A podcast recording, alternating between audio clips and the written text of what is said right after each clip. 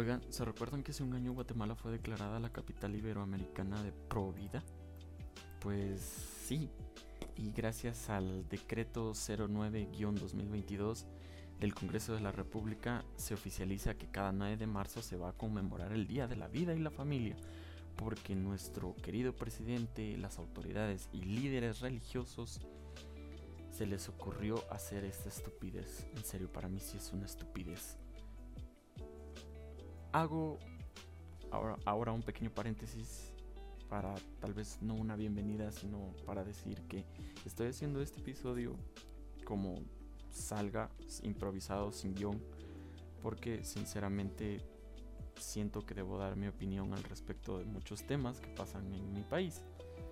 Nadie me pidió mi opinión, pero pues creo que es bueno dar su opinión a veces, pero ¿qué me motivó a hacer este episodio? Pues básicamente el pasado 8 de marzo el Congreso aprobó una iniciativa de ley.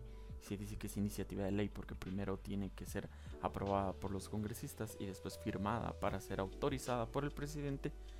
Que básicamente esta ley era la ley 5272. Sé que muchas personas han hablado al respecto de esto y yo quise hablar de esto también y tomando en cuenta muchos aspectos alrededor de, esta situación.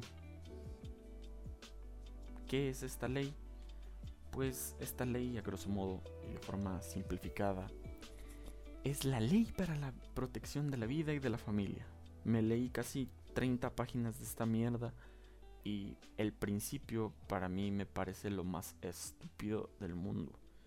Yo respeto las creencias de las personas y he de decir que no soy muy religioso.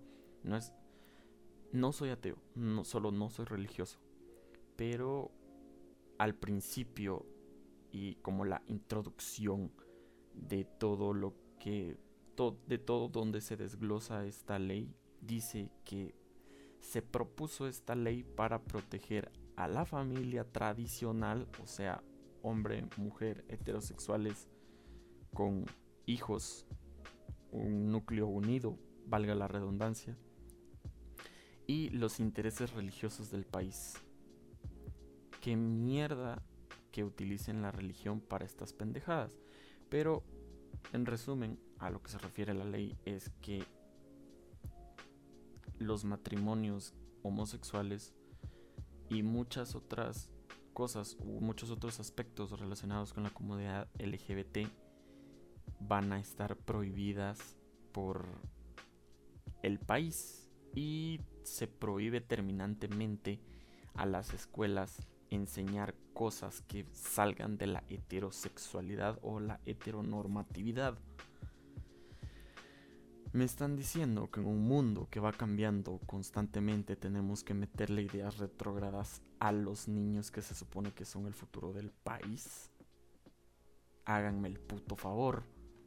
Lo siguiente y por lo que mucha gente explotó y hasta yo, y ahí va otro contexto, yo no estoy en contra del aborto, sin embargo, tampoco estoy como apoyándolo activamente sé que si se aprueba va a tener muchas cosas positivas para muchas personas en el país. Pero si yo fuera un médico, sinceramente no no me gustaría practicar un aborto por puros temas de, de ética y moralidad. Eh, es un tema muy largo, pero antes de que me empiecen a funar, yo no lo haría por mis propios, como ya lo dije, por pura moralidad. Sin embargo, no le prohibiría a esa persona que se practicara un aborto si eso es lo que esa persona quiere. Es más, hasta le recomendaría a personas que sí practicaran activamente el, procedimiento para que se llevara a cabo de, manera más segura y que no y que la vida de la madre no corra peligro, valga la redundancia. Pero a lo que voy con esto es que si bien la ley aprobó el hecho de que las penas por, por el aborto, o sea, el castigo legal por el aborto de una mujer que interrumpa su gestación o brinde su consentimiento para interrumpir la misma, va a recibir muchos más años de cárcel que una persona que abuse de otra, de un estúpido violador, asesino, etc. Básicamente, si una mujer tiene un aborto espontáneo, que hay muchas mujeres que quieren genuinamente tener un bebé y no pueden porque su fisiología no se los permite, ahora los doctores van a tener que hacer un expediente y presentarlas como posibles asesinas. O sea, que ¿qué es esto? No me jodan. Sol Guatemala, en lugar de estar avanzando, sinceramente, estamos caminando para atrás. Y no, no es que cada año vayamos un paso hacia atrás, sino que vamos cinco hacia atrás. Y esto lo demuestra. Y otra cosa que puedo destacar de, esta ley es que defiende a la familia tradicional. ¿A qué me refiero con familia tradicional? Lo que dije al principio. Mamá, papá, hijos. Punto. Entonces, si eres madre soltera, si te criaste solo con tu padre, si te criaste solo con tu madre, si estás en una familia donde una figura paterna no es la principal o la líder de la casa, tu familia no es una familia. Así puesto en palabras muy simples. Es un, esto también fue otra cosa que más me, me cagó porque yo vivo con mi mamá y mi hermano únicamente. O sea, me están diciendo que mi familia no es una familia. O sea, váyanse a la verga. Y Jorge, Jordán, no Jorge, Jordán Rodas de la Procuraduría de los Derechos Humanos, puta organización de mierda, dijo que esta ley viola los derechos y es una, un retroceso para la libertad y prometió desafiarla. O sea, la PDH, alegando por derechos humanos cuando son los primeros en encarcelar a una mujer que se defendió de su agresor o de un señor de 90 años que era poseedor de un arma que le disparó a un tipo que entró a su casa a querer robar lo poco o mucho que tenía es un poco hipócrita de su parte, la verdad. Y hace aproximadamente cuatro días, si no estoy mal, sé que me estoy equivocando, pero por dar un aproximado de días, el presidente dijo que iba a vetar la ley cuando llegara a su despacho, o sea, no iba a ser aprobada, por lo tanto todo lo anteriormente explicado no iba a estar en vigencia. Así se las pongo.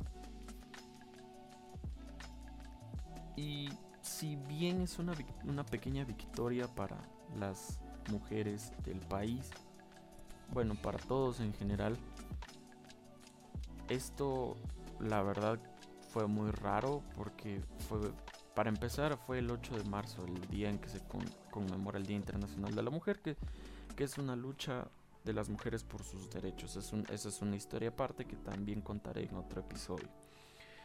Pero fue como ponerle sal a la herida, ponerle leña al fuego, fue como meter tu mano en un hormiguero. Fue, fue visto como si se hubiera hecho muy a propósito. Y sí se hizo muy a propósito. Porque después de, todo este quilombo, después de todo este desmadre, al presidente se le ocurrió aprobar un presupuesto de 3 millones, que yo que sé para qué, porque no encontré nada relacionado a eso. Pero son 3 millones de quetzales que salen de los impuestos de la gente trabajadora, especialmente de la gente pobre, porque la gente que se pudre en dinero lastimosamente no paga ni un puto quetzal de impuestos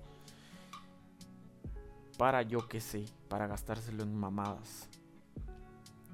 Pero aquí va también otro plot twist que también sirvió como una cortina de humo para lo que está pasando con con la minera Slowway. Si no saben qué es la minera Slowway, es una minera eh, ruso-suiza que envía níquel por toneladas para procesar en el país de Ucrania. Esta minera lleva cagándose sobre el ecosistema de, del departamento de Izabal desde hace un pergo de tiempo. Yo me puse a leer una nota de El País, el periódico virtual, escrita por el señor Jacobo García, que me gustó mucho, la escribió el 6 de marzo del 2022. Pueden buscarla, el título de la nota se llama Así se compra un estado, como una minera, como una minera rusa corrompió todos los poderes en Guatemala. Básicamente, resumiendo todo lo que el señor aquí escribió a través de las declaraciones de otro señor en una entrevista, dice que la minera se ha estado cagando en el ecosistema de todo el, de todo el departamento, tanto la flora, fauna y como este, este departamento se, hay mucha gente que se dedica a la, a la pesca activa, han visto que la minera contamina demasiado el lago, el lago Izabal, por lo tanto, la fauna del lago se ve afectada y los ingresos de estas personas que se dedican a la pesca también se ven afectados. Y es un problema que va desde el 2017, incluso un poco antes, porque muchos pescadores y periodistas locales comenzaron a, desaparecer, a, a incluso aparecer muertos en las carreteras, en el lago, y todo eso cada vez que alguien levantaba la voz en contra de la minería. Y es una completa mamada porque viendo todos los registros y leyendo toda la nota, la minera básicamente compró a toda autoridad que pueda anteponer los derechos de su pueblo antes de los intereses del país o de una minoría. Porque hay un correo que este señor interceptó o, bueno, un, un correo que le llegó al coordinador de, de proyectos comunitarios donde especifica gastos de alimentación, combustibles y otros para fuerzas de la policía que se movieron en el año 2017 que el gasto a contemplar fue de 650.856 quetzales. ¿Y todo para qué? Porque cuando los pescadores y otras personas comenzaron a investigar, presionar y, y manifestarse, la minera vino y dijo, nos están jodiendo, por favor pueden quitarlos de aquí y la policía se encargó de echar y registrar a todas las personas que se manifestaran o hicieran valer sus derechos básicamente. En resumen, todo esto, todos estos 90 mil dólares casi, que es lo que equivale a la inversión de, en quetzales que yo, que yo anteriormente eh, mencioné, sirvió para desalojar personas, para técnicamente subyugar los derechos de libre expresión de las personas, de los pescadores, cuyo único trabajo se estaba yendo a la mierda por una minera.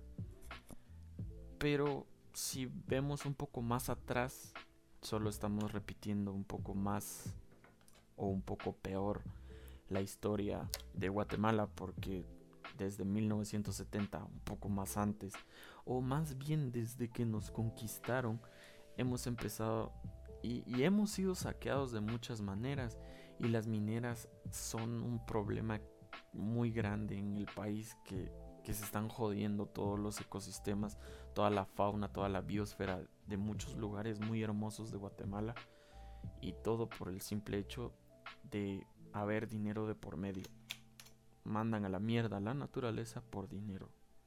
Entonces es como que, ¿qué verga está pasando ahí, no? Porque hay mucha gente que vive de la naturaleza, que es, cuya fuente de ingreso viene de ahí, y unas personas con intereses vienen a joderlo todo. Y aquí paso a otro punto, que a pesar de que en teoría Guatemala sea un país rico en recursos que pueden ser explotados y exportados. Somos uno de los países pobres o más pobres de Latinoamérica. Porque hay un índice muy grande de desnutrición en Guatemala secundada a la pobreza. Hay más del 46% de, de niños que sufren de desnutrición y de, de esos 46, de ese 46.5% hay casi un 26% que muere por desnutrición crónica, empezando desde una desnutrición en la madre. Es más que todo un círculo vicioso que viene desde que los niños son pequeños y no crecen mucho o son muy flacos. Y lo peor de todo es que está tan socialmente aceptado que nosotros a veces decimos, o porque sí, a veces se le sale a uno decir que es igual de bajito, es igual de chaparro como el papá, es igual de flaco como la mamá, pero en realidad son niños desnutridos y que sufren de, pobreza extrema. Y aquí va el, aquí cae el 20, aquí cae la ficha.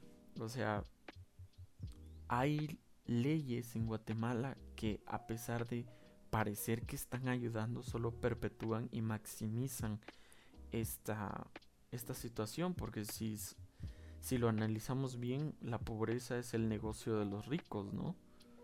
Porque es mano de obra barata, aunque suene muy frío, es mano de obra barata y quienes pagan los impuestos al, final del día. En torno al 40% de las comunidades rurales, que es más del 90% de Guatemala, viven en pobreza extrema y el otro y, el y cerca del 80% están excluidos socialmente, por lo tanto se valen de lo único que tienen a su alrededor. Y el doctor el doctor Carlos Arriola de 54 años dijo en una entrevista que que de hecho él también hace una crítica hacia esta situación en Guatemala por el mero hecho de que parece más que están tratando de perpetuar la pobreza en lugar de acabarla cada año porque cada año aumenta más la tasa de pobreza, especialmente desde el 2020, porque fue la época con más hambre en, toda Latinoamérica, que de hecho subió casi un 15% y el índice de desarrollo humano, especialmente en Latinoamérica, decayó un 0.38%. Pero volviendo a lo que él escuchó de un padre de familia, fue que, que no se preocupe porque se mueren los niños desnutridos, porque al final del día son niños de indígenas y no son iguales a ellos. Y eso vino de parte de un padre de familia con todas las comodidades del mundo y que en su burbuja de privilegios piensa que la descendencia alemana que alega tanto eh, lo hace mejor persona, ¿no? Y otra cosa es que a raíz de estos de este círculo de desnutrición, círculo de pobreza, se perpetúa también la violencia, eh, crimen organizado, etcétera, etcétera, etcétera. Y el país cada vez se va más a la mierda. Solo en el 2021 hubieron más de 70 mil casos de madres solteras, entre ellas, mm, bueno, la mayoría eran menores de 19 años, menores de edad, incluso niñas desde los 11 y 12 años y se han reportado también desde el 2021 un 52.36% de mortalidad materna a nivel nacional, con un incremento de casi el 4% desde el 2020. Entonces, volviendo al principio, Guatemala, capital iberoamericana de la Provida. Niñas siendo abusadas y asesinadas, mujeres siendo abusadas y asesinadas, hombres que salen de madrugada para llevar sustento a su familia con lo poco o mucho que pueden hacer, que son asaltados por otros y asesinados en el acto. Madres que mueren al dar a luz, ecosistemas que se pierden por puro interés monetario a través de la minería, también el caso de la palma africana, y así podríamos seguir listando todas las desgracias que ocurren en Guatemala. Porque aunque Guatemala, o bueno, aunque el Congreso diga que Guatemala es una es la capital pro vida, de pro vida no tiene una mierda.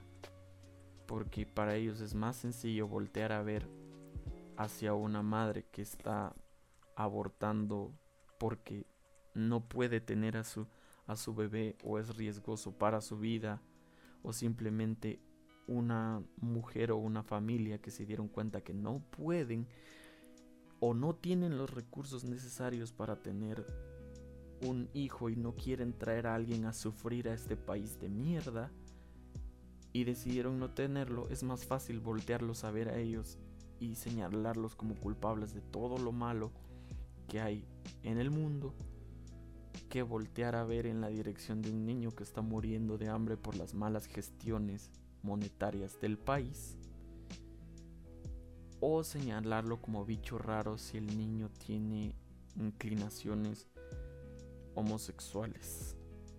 Porque leí una frase que dice que la iglesia protege la vida de un feto porque dice que estamos acabando con la vida de un, de un bebé, pero si el bebé nace gay lo condenan al infierno. Y eso también es otro conflicto que tengo con, con la religión y demás, que especialmente en, en el país, porque yo conocí a una muchacha porque para mí sí era mujer. O sea, no quiero sonar despectivo ni nada. O sea, era una persona trans. O sea, era una mujer que de hecho me, gustaba mucho su trabajo porque ella era estilista. Me gustaba mucho cómo, cómo trataba el cabello de las personas porque se notaba que, que tenía pasión por su trabajo y ella trató de acercarse a la iglesia porque ella era muy religiosa y, siempre tenía figuras religiosas en su salón y demás. Y lo que sucedió fue que le negaron la entrada a la iglesia e incluso la hicieron pasar un mal rato. Entonces, ¿qué, qué pasó ahí? ¿Dónde están los, los valores cristianos? La iglesia no, no apoya el aborto, tampoco los anticonceptivos. Entonces, ¿qué verga quieren?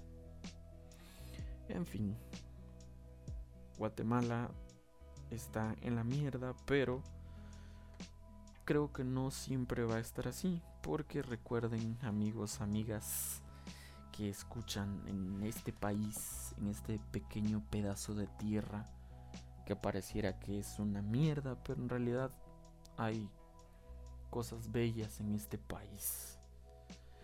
Recuerden que la democracia no termina cuando emitimos el voto y metemos la papeleta en una urna. La democracia debe continuar siempre y cuando un estúpido esté poniendo la cara desde el puesto más alto en el país. La democracia somos todos y si algo no nos parece, si vemos que no están llevando el país por donde quieren, sinceramente creo que es un buen momento para voltearnos a ver unos a otros y decir, no importa que tengamos diferencias, somos de este país. Tenemos que defenderlo, cuidarlo de gente sin escrúpulos, porque al final es lo único que podemos hacer. Hacer valer nuestro derecho de la democracia a través de nuestra voz. Y si sigamos, sigamos emitiendo nuestra voz, emitiendo nuestra crítica constructiva, crítica objetiva, apoyen a las personas que salen a manifestar, ya sea el movimiento feminista, movimiento LGBT, apoyen a las personas que solo quieren ver un cambio positivo en el país. Y si no estás de acuerdo con alguna de mis ideas, con alguna de las ideas de las otras personas, si eres pro vida o no sé, solo si tienes una idea contraria a todas las manifestaciones que se llegan a realizar, porque la gente tiene derecho a quejarse. Y estás en todo el derecho de estar en contra de lo que otra persona piense. Pero tal vez no hay que ver las ideas blancas o negras, sino que ver las ideas de en tonos grises, vaya. Ver lo bueno en lo malo y lo, lo malo en lo bueno. Entonces, hasta que no comprendamos que respetar las ideas y las opiniones de los demás es algo muy fundamental para que la sociedad subsista, todas estas cosas como las que mencioné anteriormente, empezando desde la aprobación de leyes que atentan contra los derechos, la explotación de recursos y la muerte de, inocentes a causa de las malas gestiones, van a seguir sucediendo. Y pues bueno, eso fue todo. La verdad no sé qué tal estuvo el, el episodio. Lo hice sin guion, la verdad, porque quise que mis ideas salieran de forma natural. Que no, no se notara, o al menos no pareciera que estaba leyendo algo.